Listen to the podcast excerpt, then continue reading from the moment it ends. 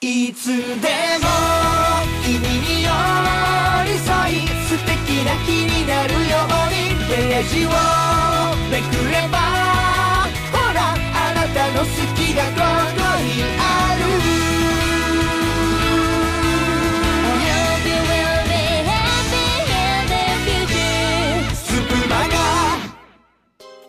皆さんこんばんは。6月28日の夜7時を迎えました。今夜のスプマガ別冊袋とじは私トーフリッキーが担当させていただきますのでどうぞよろしくお願いいたします。さあ今日はですねまあ、こうやって例えば私がラジオで発信したり演劇を作ったりすることっていうのはアウトプットなんですけれども最近はねそのアウトプットするためにはそれ以上にインプットが重要だななんてことを思いましたので今日はそんなお話をさせていただきたいと思いますのでどうぞ最後までゆっくりお聞きください。それではよろしくお願いいたします。スプマガの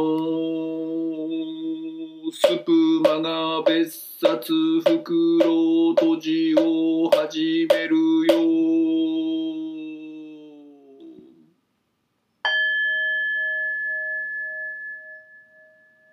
どうぞ事の始まりはですね5月のとある金曜日の午後の話から始まるんですけれども、まあ、僕はその日コロナのワクチン3回目の接種を受けることにしたんです。まあこれに関してね、接種受ける受けないいろいろなね考え方あると思うんですが、まあ僕は受けることに決めて、じゃあその受けに行ったんです。で、このコロナのワクチン接種で僕は1回目はね、打ったところが筋肉痛みたいな感じで痛いぐらいで済んだんですけども、2回目がですね、ままあまあ熱が出て頭が痛くて、結構ね、あの副反応きつかったんです。で、じゃあ3回目がどうなのかなと言いますとですね、まあ、とりあえず僕はですね、3回目は副反応が起こらないっていうことを決めたんですね。あの、決めました。あの、根拠はですね、気合です。まあね、あの、普通に考えてですよ、あの、コロナのワクチンの副反応が起きるか起きないかなんていうのは自分で決められるもんでもないですし、気合があったからといってですね、別に起きないわけではないんですけれども、まあ、あんまりその、副反応怖い怖い思ってるのもね、なんなんで、じゃあとりあえず起きないということで決めてね、まあ、気の持ちようじゃないかということで、あの、決めて、で、あの、打ってですね、帰ってきまして、まあ、あの、打ってすぐは副反応出なか、出ないもんですから、いつも。だから、とりあえずね、その金曜日の夕方から夜にかけて、もうね、家、家の中全部掃除をして、えーそして、えー洗い物とかしちゃってね。あとはもう息子の、息子たちですね、上靴まで全部洗って。まあ、ふ普段だったら土曜日にやるようなことを全部金曜日のね、えー夕方から夜にかけて終わらせてですね。まあまあ副反応起きないんだからそこまでやる必要ないんですけど、まあね、まあね、もしかしたら起きたら困るからということで、その準備万端にして、その日は寝たんです。で、翌日土曜日の朝起きましたらですね、やっぱり副反応起きてないんですよ。やっぱりそうかと。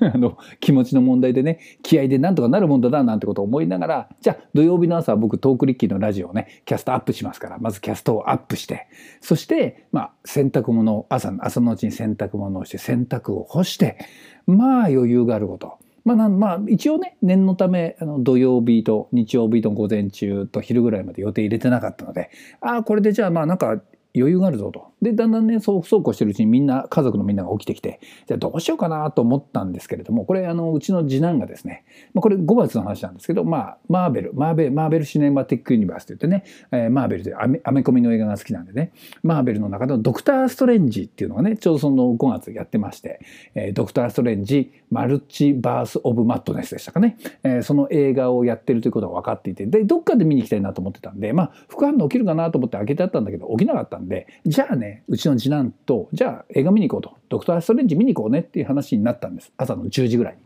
で、じゃあ見に行こうと思った時に、ふと思ったのが、あ、まあでも一応念のため熱ぐらい測っといた方がいいなということで、まあそして、えーまあ非接触型のおでこで測る、え体温計をおでこにやってまして、こうポチッと押したんです。そしたらね、今まで聞いたことがないような警告音が体温計からしましてですね、なんかピーピーピーピーピーみたいなのがなって、あれ？なんだと思って、で、パッて自分の体温何度だったんだろうと思って見たら、38度5分だったんですよ。えっ？て思って、あの、全然体はあの普通だと思ってたし、まあ気合でね、なんとかなってるつもりでいたんですけど、もうその朝の10時の段階で38度の熱があったんですよ。で、しまったと。測らなきゃよかった。いやいや、そういう問題じゃない。そういう問題じゃないです。えーで、38度あったから、でもまあ分かんないから、非接触型だから、念のためもう一回測ろうっていうことで、こう、脇に挟むタイプのね、体温計で熱を測ったら、やっぱ38度5分あるんですよ。あ、これはもうダメだなと。だってこれあの映画館に行ってもこれ入り口で返されるパターンですよ。38度も熱があったら、まあ、そもそもねそんな状態で映画なんか見に行っちゃいけないわけですからこれもう本当に申し訳ないけどって言って期待させちゃってごめんなさいって言ってね。であの次男には、まあ、ごめん映画行けなくなっちゃったっけやっぱり。っていうことで、まあ、しょうがない、えーそそれで、まあ、次次男とかね家族みんなはじゃあちょっとどっか出かけてくるよって言って出かけましてですね。でそうした瞬間ですよ。自分が熱があるってことが分かってちょっとしたらなんか急にですねあれ？あ俺？あダメだ。俺ちょっと辛くなってきたっていうね 気づいていない時は全然調子悪くなかったのに熱があるって分かった瞬間に、えー体調が悪くなるこの心の弱さね。ということで、えーまあまあまああの別にそこまできついわけじゃないです。あの頭もそこまで痛くなかったし、まあ、熱があるだけなんでそんなに体もきつくは実際なかったんだけどまあでもまあそうなったらやっぱ38度熱があったらこれはまあおとなしくしてるほかないわけですよね。まあ、でちょっとでやっぱ、まあ、そうは言ってもちょ若干は調子悪くなってきたんで、あの、これ気持ちの問題かもしれないですけどね。で、まあ、あの、案の定副反応になってしまったので、じゃあ、ど、まあ、やることないわけですよね。で、まあ、ね、まあ、寝るわけですよ。一応、布団に入って寝るんだけど、まあ、やっぱ、まあ、夜ちゃんと寝ましたからね。そう、そうね、そうそう眠れるわけじゃないと。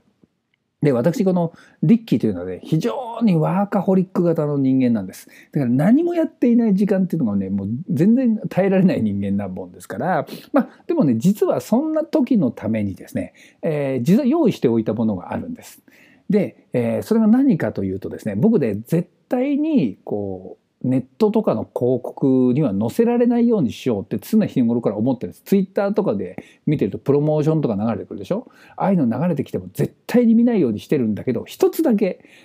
えっと、それでハマってしまったものがありまして、これが何かというと、漫画なんです。漫画のね、ファブルっていう漫画があって、そのツイッターで、僕のね、ツイッターでよくそのファブルっていうのの広告が出てきてたんですよ。で、なんか殺し屋の話で、で、殺し屋が一般人のふりをして、なんか大阪で住むみたいな、それなんかこう完全で、なんかオフビートの笑いがあるっぽい、こう完全に僕のツボの、ツボっぽいぞっていうのは分かっていて、で、若干その、ちょっと前に、えっ、と、試しに読んでみたんですよ。そしたらめちゃくちゃ面白かったので、まあもしかしたら副反応でやることなかったら困るなと思って、その、実はそのファブルという漫画を、えーまあ、大人買い。あの全巻買ってあったんです。で、全巻買ってあって、まだ、まだまだ読んでない状態だったと。っていうことで、えーとまあ、実際僕はやっぱりこうワーカホリックでさらにこうアウトプットのことはものすごく一生懸命やるんです。いろんなことを発信するためにいろいろ宿泊するんですけど、こう実はね、まとまって漫画を、まとめて漫画を読むとか、あと映画もな、まあ若干は見、あ若干とか見に行ったりはするんですけど、こうじっくりじゃあまとめて映画何本か見るとかっていうのはもうだいぶやってなかったんですけれどもこれもうしょうがないですよね。副反応で熱があって、まあ、そこそこ調子悪くないんだけど、まあ、時間を持て余してでも体休めなければいけないということでその「ファブル」という漫画をですね、まあ、なんとかあのその寝寝ながらですね、全巻読破しちゃったんですね。これ面白くすすごく面白かったんです。でまだそれでも時間が余ってるんでこれ困ったなと思って。で、まあ、我が家は実はディズニープラスっていうね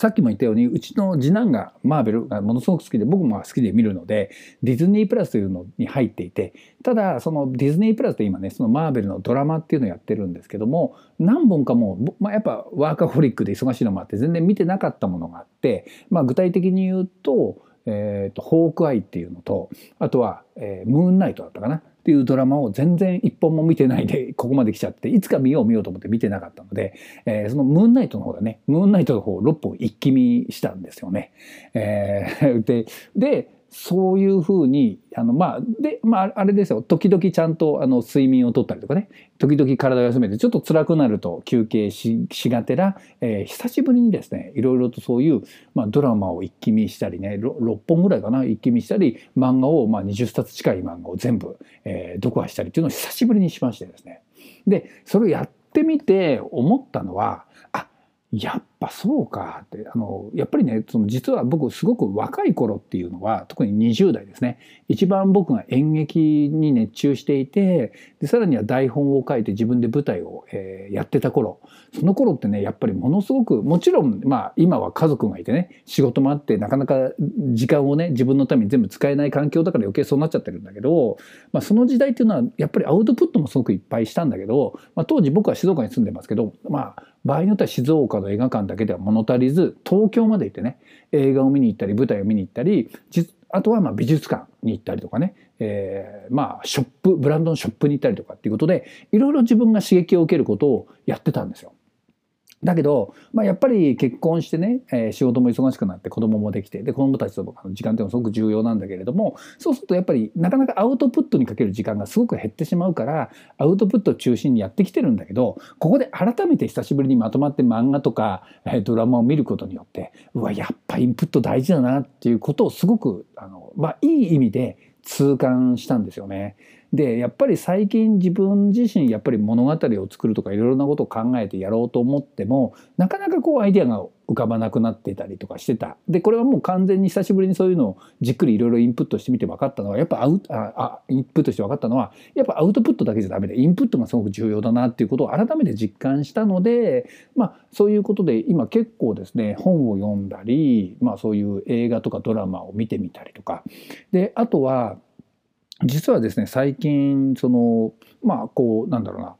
本当今いい時代ですよね。えーとまあ、脚本とかを書く時の、まあ、アイディアアイディアの、まあ、ヒントみたいな企画をする時の、えーヒントになるようなそういうですね、えーて言うんだろう。リモートの、えーと講講座っていうんですかね。そういったものまあ昔こういうリモートがねあのある前だったら東京でしか受けれなかったようなそんな勉強会。あの僕はすごく好きで尊敬している三宅龍太さんっていうね、えー脚本家映画監督であってスクリプトドクターって言ってね、えー台本のお医者さんなんですけどね。台本とかでまあえ映画の現場なんかで台本で行き詰まってしまった時にそういう、まあ、お医者さん的な感じでアドバイスをするようなことをしているその三宅龍太さんの、まあ、スクリプトドクターの、まあ、そういった脚本のまだ脚本のプロットとかの前の企画ですね。企画段階の、えーそういう講座みたいな全4回っていうのがね、まあ、有料なんですけれどもありましてで、まあ、インプットの大事さが改めて実感したのでそういう、まあ、勉強ですよね、まあ、勉強っつってもやっぱ趣味趣味だから、ね、好きでやってることですからね、えー久しぶりにそういう脚本の勉強とかしたりとかしてね。いややっぱりね今すごく、えーいいいいいい感じでインプットしてます。ででまあ実はねそのえー、とおかげさまで土曜日がそうやって熱が出て日曜日に熱が下がったんで、まあ、日曜日の午前中もうちょっとゆっくりしてでその日の夜実は日曜日の夜に、えーとまあ、これはトークリッキーのラジオの声日記ではちょっと、えーお話しさせていただいたことがあるんですけれども天輪さんっていうねまたこれヘビメタバンド。の、えーライブに、えーと実はその天輪さんのねボーカルの方があの僕がもう一個やっている「えーも文字ラジオ」というのもゲスト出演してくださったご縁もあって見に行ってで改めてまたヘビメタのライブっていうのもねヘビメタのライブ自体多分行ったの初めてなんだけど、えー昔ヘビメタという音楽自体すごく聴いてた時代もあったんですけどね最近は聴いてなかったんですけどそこでもすごく影響を受けてすげえ刺激を受けてであでそこからね今度またね、えー久しぶりにそのヘビメタってやっぱいいなと思ったんで「ヘドバン」っていう雑誌があるんですけどねこのヘビメタは「バーン」っていう雑誌とかいろんなあのヘビーメーターの今でもバ雑誌があるんだけどその中の「ヘドバン」っていう雑誌を買ってきてでそういう今のあのガールズロックバンドとかねヘビーメーターのバンドなんか掘掘るっていうかねいろいろ見てその曲聴いたりとかして結構今充実した時間を過ごしているところなんですね。でこうインプットし始めるとあの改めて久しぶりにすごく感じたのはあ世の中ってこんなに素晴らしい作品この心が動くような本当に素敵な作品がいっぱいあるんだからだったら自分別にアウトプットしないでこうやってインプットしてるだけでも幸せなんだよなってことはあの久しぶりにすごく思ったりもしました。ただねこれはちょっと僕はもう一つの病気と思ってますけども、まあ、どうしてもやっぱりアウトプットはやっぱしたいもうそのアウトプットしたい欲が強くなっちゃうもんだからインプットしたらまたアウトプットはするんですけれどもまあ、そんなことで最近ですねそういう形でインプットの大切さをすごく、えー、と実感しながらまあいろいろ映画ドラマ漫画、うん、いろんなカルチャーに触れたりあとはそういう、えー、学習で学習というとは語弊があるけどねそういういろんな自分の発想のヒントになるような知識を入れて入れながらまたアウトプットっていうのをやり久しぶりにやり始めているところです。まあ子どもたちもだいぶ大きくなってきたんでねそういう余裕が出てきたというのもあるんですけど、まあ、こうやってインプットしてからの作品作りっていうのはおそらくまたねちょっとずつレベルアップにつながっていくかなと思いますので、えー、まあこのねスプマガをはじめ私またリッキーねこれからもいろいろな活動をしていきますのでよろしくお願いいたしますというのが今日のお話です。本日はベストチクロト G にご来場いただきまして誠にありがとうございます。ご来場のお客様にお願い申し上げます。迷子のお知らせです花のない花や斉藤アンソニー長澤さんハイズ真島 M 鶴巻トークリッキーサジナテ長草若子タルホル源宇宙飛行士以上の皆様方向性が迷子ですそれでは最後までお楽しみくださいませ。あれ？おかしいな。なんかまた屋さんに真面目かって言われそうな内容になっちゃったぞ。あこれまさに方向性が迷子のトーク力のスプマガですけれどもどこに向かっていくのか。はいということで今後もですね今は今回もまたちょっと雑談的なちょっと真面目な話っぽい感じになってしまいましたけれどもまたですね面白い番組作りこれからも頑張っていきますのでぜひこれからもお聴きいただきたいと思います。さあそして今皆さんがお聞きのこちらのチャンネルスプマガではですね、朗読ラジオ音楽声劇バラエティーとね本当に文字通りバラエティー豊かないろいろな番組素敵な皆さんが番組をやっておりますのでこれからもぜひぜひお聴きいただきたいと思います。ということで今日はトークリッキーがお送りいたしました。最後までお聴きいただきありがとうございました。それではバイバーイ。